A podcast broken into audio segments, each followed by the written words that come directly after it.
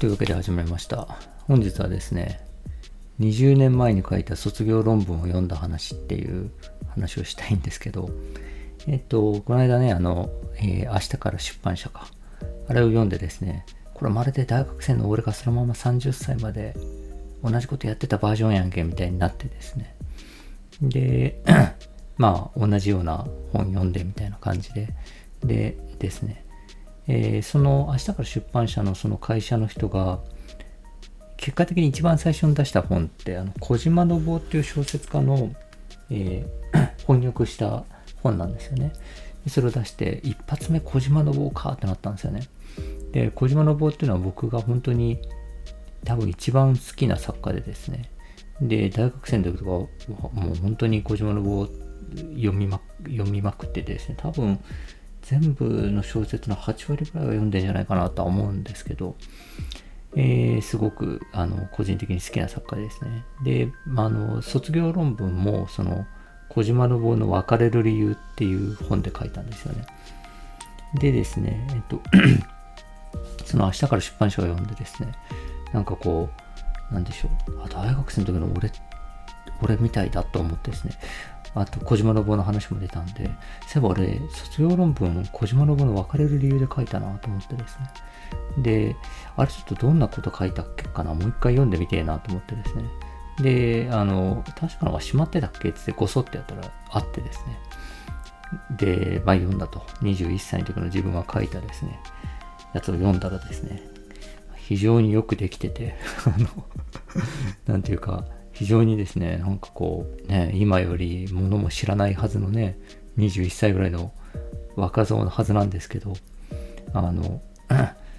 難しいこと考えるなみたいな感じで、なんか、論理とかもしっかりしててですね、文章もなんか、まあ、今よりちょっと精巧な感じ、あの生硬いというかね、精巧な感じはするんですけど、まあ文章も、まあ、しっかりしててですね。で、えっ、と、あと何より、なんていうんですかね、思考量がすごくて、あの、なんだろう、俺こんなに、こんなボリュームの思考を今、一つにまとめらんないなって感じがしたんですよね。でですね、まあ本当にこう、なかなか、なんか対策だったんですけど、ね、しかも最後の方に至ってはですね、難しくすぎてよくわかんないみたいな。何これ何書いてあるんだみたいな感じのですね。なんかもうなんか、なんだろう。その時の自分の中では繋がってたんでしょうけど、なんかもう老子みたいなこと書いてあるんですよ。なんか、えっ、と、善は一つで、一つは善でみたいな感じの、えっ、と、つまりみたいな感じのこと書いてあって、なんか自分の中では論理構成繋がってるんですけど、難しすぎてわからんみたいな感じですね。まあ、すごかったんですよね。でですね、あの、明日から出版社読んだ時に、この人はそのまま行ったんだみたいな、俺はもう切り替えて就職活動して就職したけど、みたいなこと言ってたんですけど、えっと、その、ですね、まあ、大学生の時はそういう本とかを読んでですね、とかそういう映画とかを見てですね、ああだこうだ考えたりとかですね、なんか、あの、するのが、まあ、好きだったんですよね。そういなんか本当に、まあ、明日から出版社にも書かれてたけど、なんかすごく大事なことが書かれてる感覚がするみたいなことを言っててですね。で、まあそうだよね、みたいな。で、それをすごく楽しんでもいたし、なんかこう、あのすごい、まあ、なんていうか、それについて考えることが好きだったわけですけど、えー、まあ僕はすごい常識的なんでですね、あの、まあ就職するかってなった時に、えー、まあ、こっから先はですね、もうこんなことをやる時間はないだろうと。こんな本、こんな本を読んでですね、ああだこうだ考えたりとかする時間はもうないだろうと。じゃあ、えっ、と、それをですね、大っぴらにあるその卒業論文でですね、徹底的に気が済むまでやろうって思ったんですよね。えー小説読んで、なんか、ね、あの、なんか感じることとか、あの、いや、生きるって何なんだろうみたいな、そういうことをですね、あの、どうせそんなことはこの後考えられないと。どうせめちゃくちゃ忙しいんでしょと。っていう感じで、えーじゃあもう徹底的に卒業論文でやろうと。で、それでも気が済むまで本当にやろう。で、それを受け止めてくれる題材なんだろうと思った時にですね、小島信夫、まず作家は小島信夫がいいなと思ったんですよね。で、その中でもですね、まあ、ある意味最大の失敗作みたいなとも言えると思うんですけど、別れる理由っていうその本にしようってしたんですよね。で、それがですね、1000ページぐらいある本3冊、2段組で1000ページずつぐらいある本3冊とかなんかね、とにかくクソ長いんですよ。で、連載期間がなんか20年近くぐらい確かあった、あったんですよね。十何年ぐらいしてたのかな ?20 年もないか。でですね、あの、もう、今日、そのゼミの教授にですね、あの小島信の別れる理由で卒論書きますって言ったら、頼む、勘弁してくれっていうぐらいですね、うわ、俺はあれを読まなきゃいけないのかっていうぐらい、まあ、ボリューム的にもですね、まあ、内容的にもやばいと。で、内容がどうやばいかっていうと、普通のですね、まあ、小島信って、その、自分の詩小説みたいな小説を書くんですけど、これがそのちょっと複雑なところで、詩小説とは銘打ってないんですよ。で、主人公の名前も、なんかよく使われる名前で三輪俊介って名前なんですけど、で、小説をなりわいにしている、えー、東京に住んでいて奥さんがいて息子がいてみたいな小説家が主人公なんですよね。だったりするんですけど、これ明らかに小島信やんけって感じがするんですけど、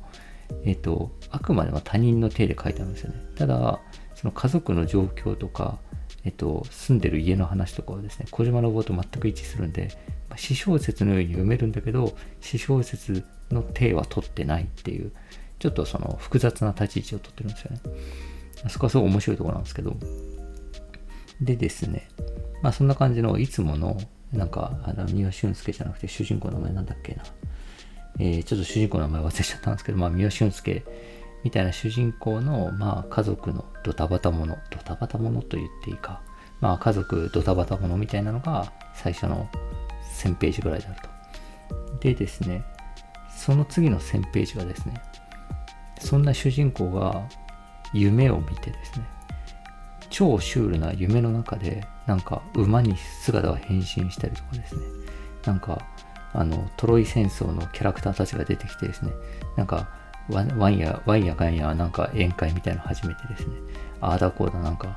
なんていうか本当にこう、あの、わけのわからない話をし続けるっていうのが、1000ページ続くと。1000ページ言い過ぎかな ?600 冊ぐらいだったかなまあ、とにかく分厚い本3冊なんですけど。でですね、それが終わった後ですね、今度は、実在の、あら、こじ、その、えっと、その主人公がですね、その夢から覚めて、あの、えー、まあ、三輪俊介イコール小島信夫としてですね、実在の小説家とか評論家とかと話をしてですね、で、なんだったらこの別れる理由っていう連載どうしよっかな、みたいな、その現実の、まさに現実の話を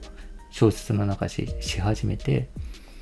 えー、それが1000ページ続いて終わるっていうですね、めちゃくちゃな小説なんですよね。小島信の小説って小島信ってまあ何て言うんですかね。短編とか書かせるともうすごい切れ味鋭いですね。もう磨き抜かれたような短編書くんですよね。書く書くし、えっと、中編とかあの長編とかでももちろんそうやってしっかりしてる法要家族とかですね。ものすごいしっかりしてる小説もあるんですけどアナーキーすぎる小説なんていうかアナーキーすぎるというか何ですかね、自由すぎるというか、まあ、なんかとにかくですね、あの、そんあの小説はこう書くんだよみたいな教科書に書いてあること全部守ってないみたいな小説を書くんですよね。でそれの一番やばいやつがその別れる理由だと。そんなですね、だから連載期間で言ったら、まあ普通の家族とたばたものみたいなのがですね、多分4年間ぐらいやって、夢の中のシュールな話を4年間ぐらい書き続けて、その後、その夢から覚めて現実のその舞台に出てですね、えっ、ー、と、あの現実のそのね、あの評論家とか実際の編集者とかが登場してですね、この連載どうしようかなみたいなことを言っているものすごいそのシュールな小説の中でその小説のことが書いてあるみたいなあの話がさらに4年ぐらい多分連載してるみたいなんですね。まあ尋常じゃないってそんなことできるのかみたいな、なんか、内容なんですけど、まあ、それについて話していたと。あ話していたじゃない、卒論を書いたというのでですね、で、それをまあ読んだんですけど、まあ、まず驚いたのがですね、あの、僕がこのラジオとかで、まあ、このラジオを始めて、何て言うんですかね、自分の思考の癖というか考え方の癖みたいな、感じ方の癖みたいなものを、まあ、自覚するようになった部分もあって、あ、俺ってこういうところになんかこう、引っかかるんだなとか、で、何て言うか、こういうところに、何て言うかな、あの、こういうものの区別の仕方とかをするんだなとか、えー、これを良いと思ってるんだなみたいなことがですね、なんか自分の思考の癖みたいなのもちょっと自覚し始めたんですよね。その、なんかこういう方向性で考えが考えがちだなみたいな感じで、えー、思ってたんですけど、それがですね、ほぼ全て入ってるって感じだったんですよね。自分が21歳の時になんかひいこら言いながら書き書き上げたものがですねでもうここから先はもうこんなことを考えることはないと。多分仕事に邁進することになると思うと。だからもう今の間にこれはもう全部吐き出しておこうって言ってですね、えー、別れる理由を題材に吐き出し切ったものがですね完全に今の自分の、えー大事にしていること疑問に思っていることとかとすげえ一致してたんですよね。だからこの時から変わってなかったんだっていうことにすごく驚いたっていう ところはありましたという感じでですね、まあ、ちょっとこの別れる理由の話とかですね。なんか ちゃんとなんかねこんな何も見ずにですねなんかいい感じのボリュームであのなんか分かりやすく話せるのか全然ね、自信がないんですけど、まあ、とりあえず1回目はこんな感じで、えー、また続きは明日にしたいと思います。よろしくお願いします。